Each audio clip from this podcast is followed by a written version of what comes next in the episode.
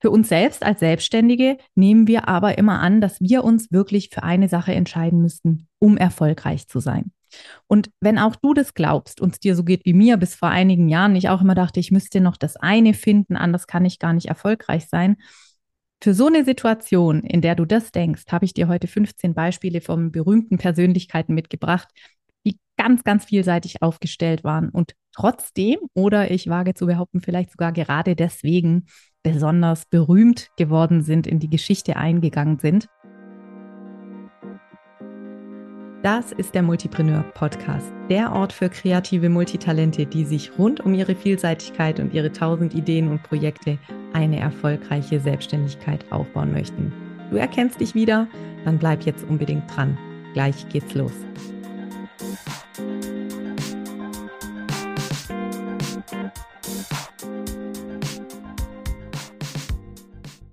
Hallo und herzlich willkommen zu einer neuen Folge im Multipreneur Podcast.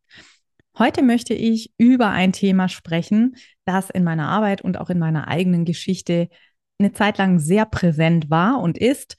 Und ich habe auch gleich noch ein bisschen neue Perspektiven für dich im Gepäck und vielleicht die Chance, dass du da deinen Blickwinkel auf das Thema Vielseitigkeit im Business ein Stück weit verschieben kannst und dir somit das Leben auch einfacher machen kannst. Fangen wir mal an mit dem Glaubenssatz oder mit der Überzeugung, die ich immer und immer wieder zu hören bekomme, und zwar mit der Feststellung, wenn ich mich nicht für eine Sache entscheide, dann kann ich auch nicht erfolgreich selbstständig sein. Oder umgekehrt, positiv formuliert, ich muss mich für eine Sache entscheiden, um erfolgreich selbstständig zu sein. Und dieser Glaubenssatz oder diese Überzeugung kommt natürlich zustande, weil wir eben meinen, wir können eine Sache nur dann wirklich gut, wirklich professionell ausführen, wenn wir uns nur mit dieser einen Sache beschäftigen. Wenn wir also wirklich Expertinnen in unserem Thema werden, in einer bestimmten Arbeitstechnik, in einer bestimmten, in einem bestimmten Umfeld. Und wenn wir da mehrere Baustellen haben, dann kann es uns also gar nicht gelingen, in mehreren Bereichen gut oder sogar sehr gut zu werden.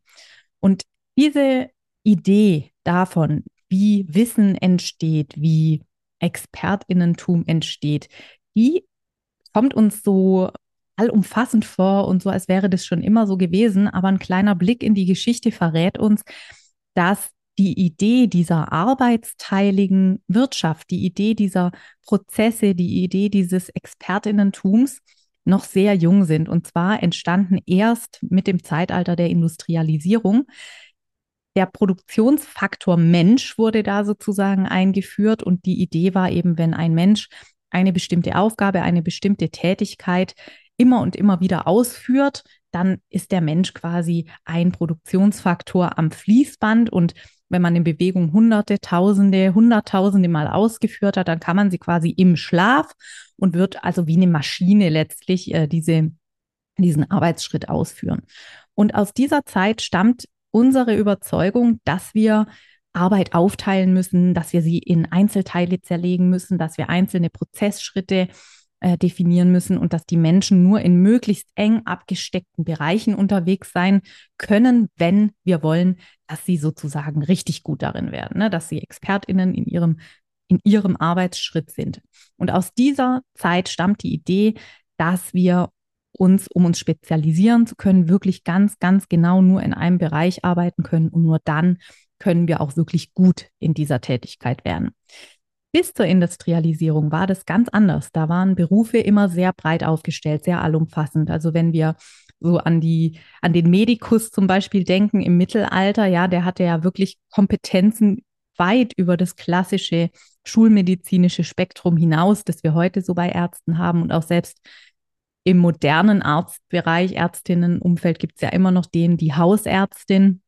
Das heißt also auch hier noch ganz unterschiedliche Stufen der Spezialisierung bis hin zu äh, Chirurginnen, die sich nur mit einem ganz bestimmten Eingriff beschäftigen und nur diesen einen Eingriff par excellence beherrschen quasi. Also auch da gibt es ja ganz unterschiedliche Formen und Grade von Spezialisierung.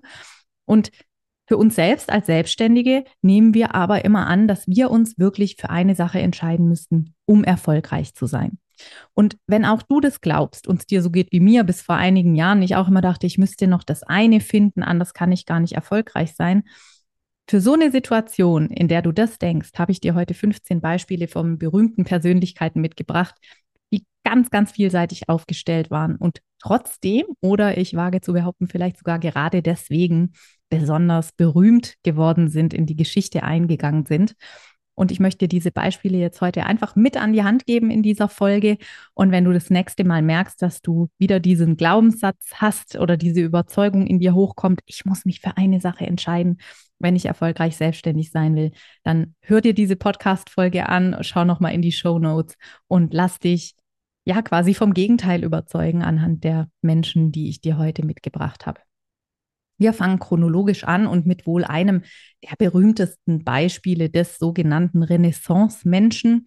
Wir starten mit Leonardo da Vinci, der im 15. Jahrhundert geboren wurde und so als das Paradebeispiel für GeneralistInnen gilt, für dieses Universalgenie. Diesen Begriff gibt es ja auch. Und es gibt auch heute noch die Bezeichnung Renaissance-Menschen für Scanner-Persönlichkeiten, für Multitalente, für Vielbegabte weil eben in dieser Zeit der Renaissance diese Vielseitigkeit, dieses Universalgenie der heiße Scheiß war, sage ich jetzt einfach mal. Also das war der wirklich das Nonplusultra und Leonardo da Vinci hat diese Rolle perfekt ausgefüllt, würde ich sagen. Er war natürlich als Maler unheimlich prägend für die Zeit, auch als als Bildhauer, hat aber auch in Anatomie und Medizin bahnbrechende Studien vorangetrieben, sich mit dem menschlichen Körper beschäftigt, was natürlich wiederum auch auf seine Malerei und seine Bildhauerei großen Einfluss hatte und sich da gegenseitig immer weiter vorangetrieben hat.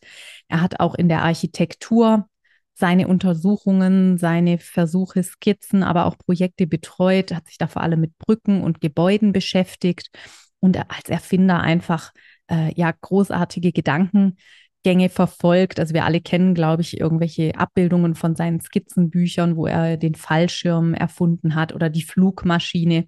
Also er war da auf jeden Fall unheimlich vielseitig in seinen Themen, immer getrieben von einem großen Wissensdurst und von dem Willen zu verstehen, wie die Dinge funktionieren, den Dingen auf den Grund zu gehen und auch noch zu überlegen, wie man dann Dinge weiterentwickeln kann, was da die nächsten Schritte sind. Also wirklich eines der ganz, ganz klassischen großen Beispiele für einen Generalisten.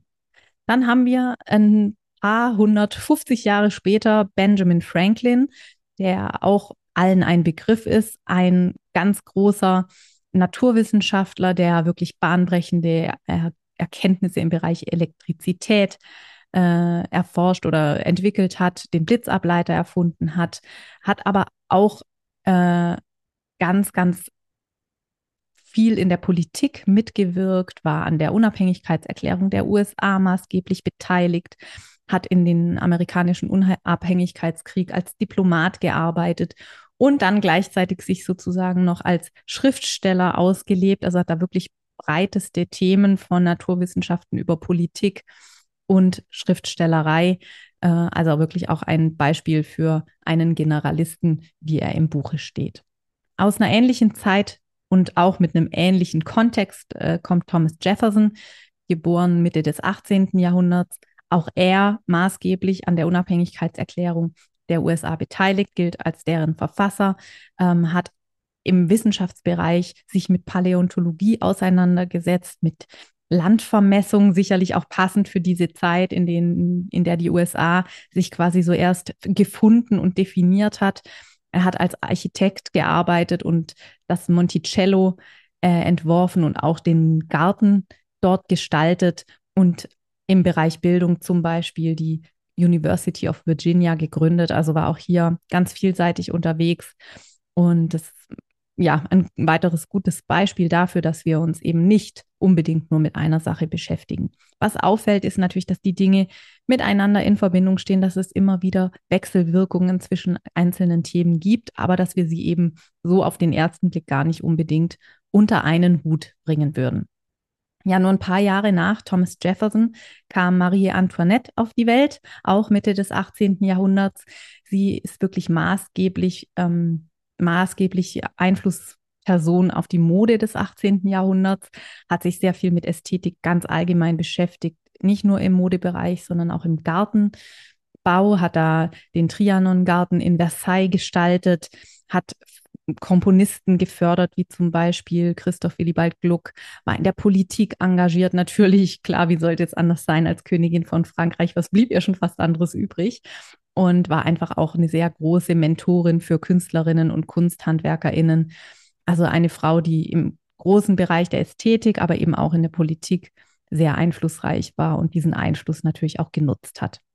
Dann haben wir eine weitere Frau, die Mitte des 19. Jahrhunderts wirklich eine große, große Rolle gespielt hat, und zwar Marie Curie, die in der Physik Pionierarbeit geleistet hat im Bereich der Radioaktivität, aber auch in der Chemie, hat zum Beispiel die Elemente Radium und Polonium entdeckt, hat dann Radioaktivität erforscht und deren Nutzen für Medizin und Wissenschaft. Sie war die erste weibliche Professorin an der Sorbonne, also hat nicht nur geforscht, sondern ihr Wissen auch weitergegeben und dann auch humanitäre Arbeit geleistet, indem sie die erste mobile Röntgenstation im Ersten Weltkrieg gegründet hat. Also auch hier natürlich Themen mit Überschneidungen, aber aus wirklich unterschiedlichen Bereichen Physik, Chemie, Medizin und eben quasi der Untertitel äh, Emanzipation, weibliche Rolle an Universitäten und humanitäre Arbeit. Also wirklich auch ein sehr vielseitiger, facettenreicher Lebenslauf. Kurze Zeit nach Marie Curie ist Albert Einstein geboren, 1879, auch wieder ein Klassiker aus der Welt der Generalistinnen. In der Physik natürlich ganz klar der Begründer der Relativitätstheorie, ähm, aber auch eben Engagement weit über die Physik hinaus. Er war ein begnadeter Geigenspieler und soll, so sagt die Biografieschreibung, auch immer wieder überlegt haben, ob er das Geigespielen nicht zu seinem ersten Beruf macht quasi. Er hat sich in der Politik extrem engagiert für Frieden und Völkerverständigung und auch philosophische Schriften verpasst, äh, verfasst zum Thema Naturphilosophie und hatte natürlich auch aufgrund seiner bahnbrechenden Physikerkenntnisse und Erfindungen äh, Lehraufträge an verschiedenen Universitäten. Also auch er wirklich ganz, ganz breit unterwegs und nicht minder berühmt. Seine Vielseitigkeit hat ihm da also keineswegs geschadet. Dann haben wir Anfang des 20. Jahrhunderts geboren Hedi Lamar, die eigentlich Hedwig heißt mit Vornamen, eine Wienerin, die als Schauspielerin in Hollywood Karriere gemacht hat, unter anderem im Film Tortilla Flat, der auf dem Roman von John Steinbeck beruht.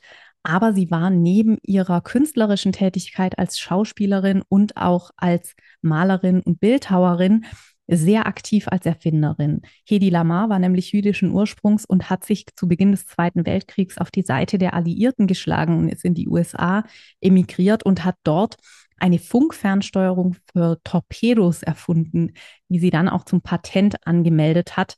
Ja, und diese Zeit hat sie wohl auch sehr geprägt, denn sie hat sich Zeit ihres Lebens, sie ist im Jahr 2000 verstorben, immer engagiert für Flüchtlingsunterstützung für geflüchtete Menschen. Und ja, das Thema hat sich dann auch quasi als Philanthropin noch weiter begleitet, also sprich ein Kunstkultur, Ursprung, dann eben auch diesen technischen Hintergrund als Erfinderin und letztlich dann noch diese wohltätigen ja, Projekte für geflüchtete Menschen.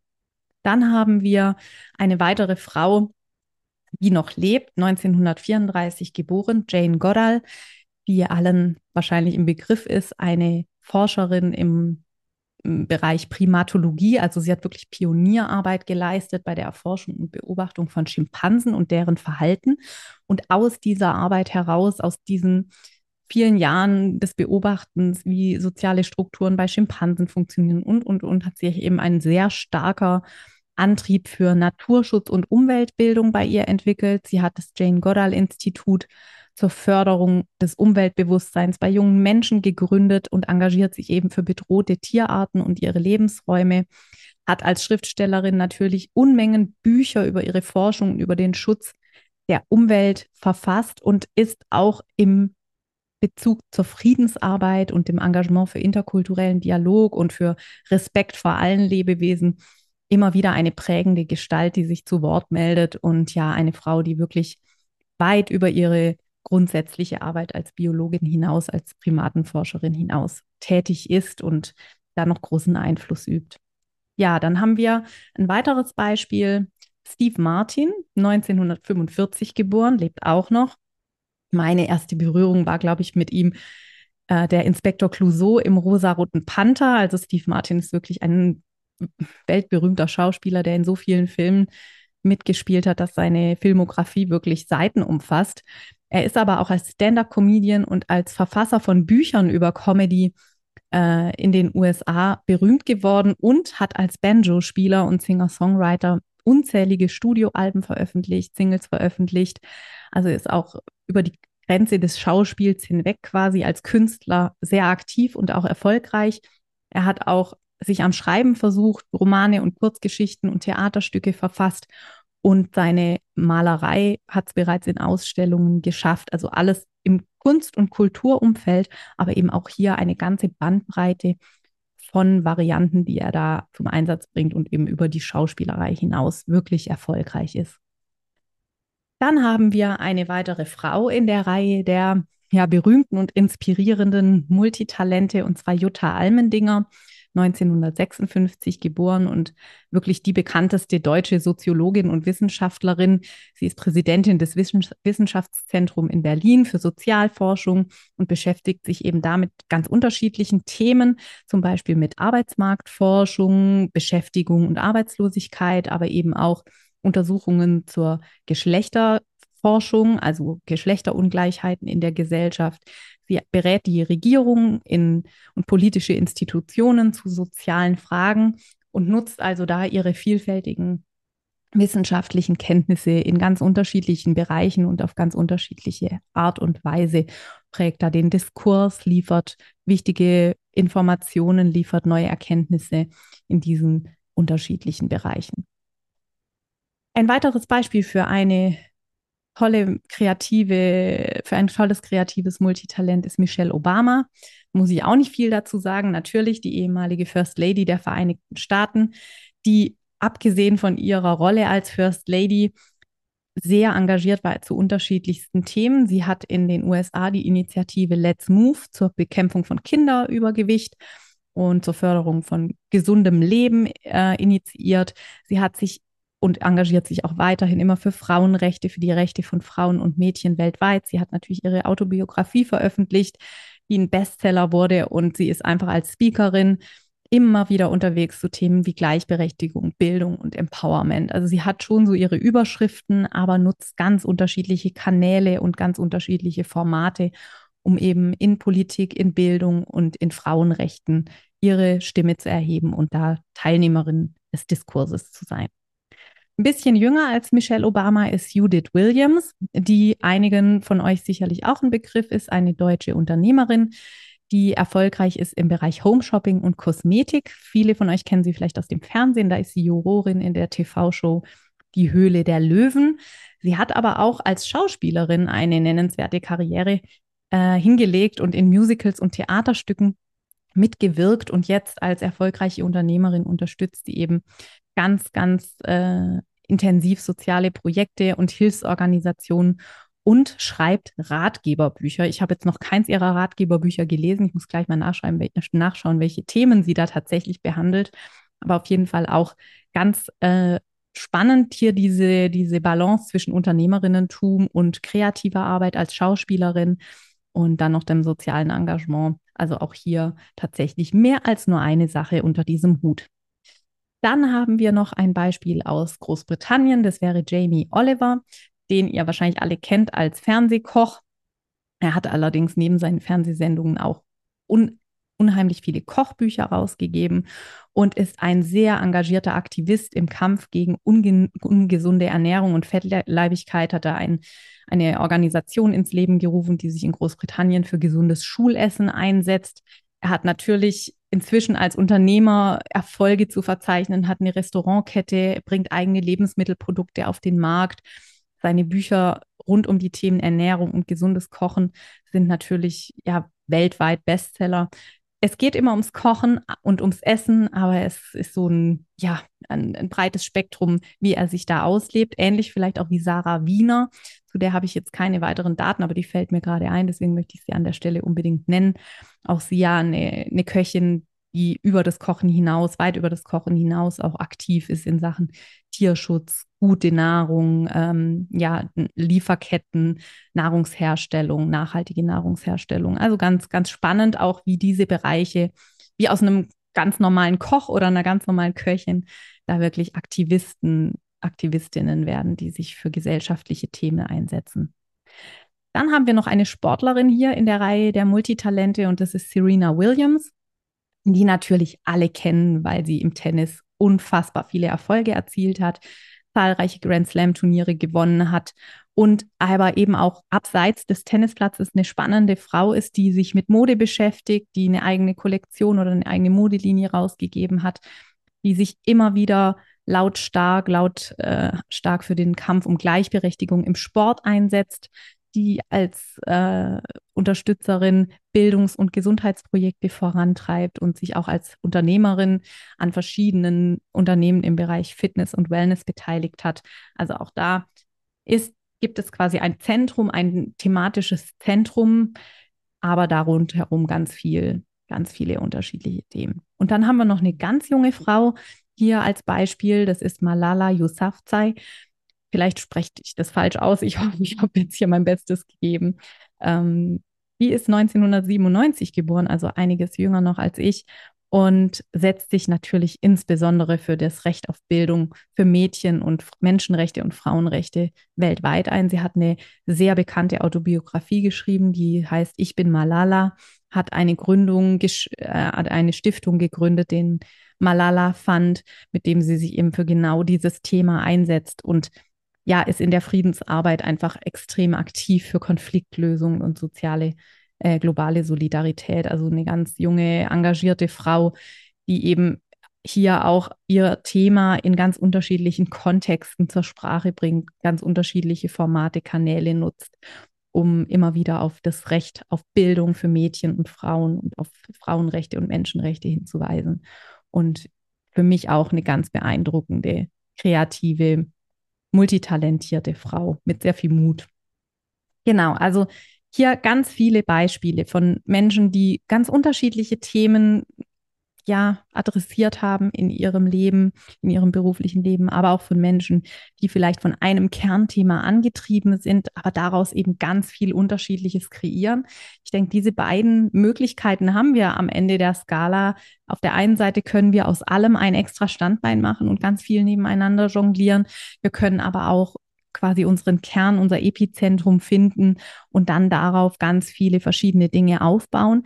Ich glaube, dass es da keine Standardlösung oder Empfehlung gibt, sondern einfach nur den Impuls, wirklich sich auf den Weg zu machen, die eigene optimale Lösung zu entwickeln. Also zu überlegen, brauche ich mehrere Dinge, die parallel laufen, damit ich wechseln und switchen kann?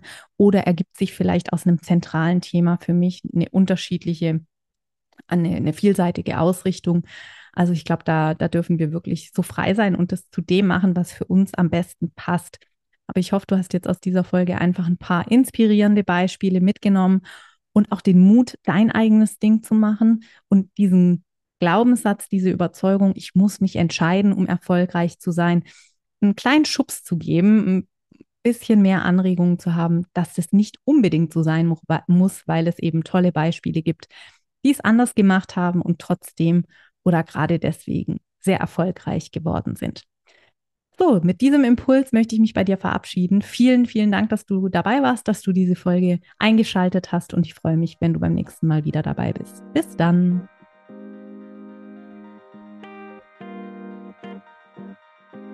So, das war's auch schon mit der heutigen Folge des Multipreneur Podcasts. Vielen Dank, dass du dabei warst. Wenn dir die Folge gefallen hat, dann lass mir sehr gerne eine 5-Sterne-Bewertung da. Und falls du keine weitere Folge verpassen möchtest, dann abonniere unbedingt diesen Kanal. Für Feedback und Fragen erreichst du mich am allerbesten per E-Mail oder auf meinem Insta-Account. Ich freue mich wahnsinnig von dir zu hören. Bis dann!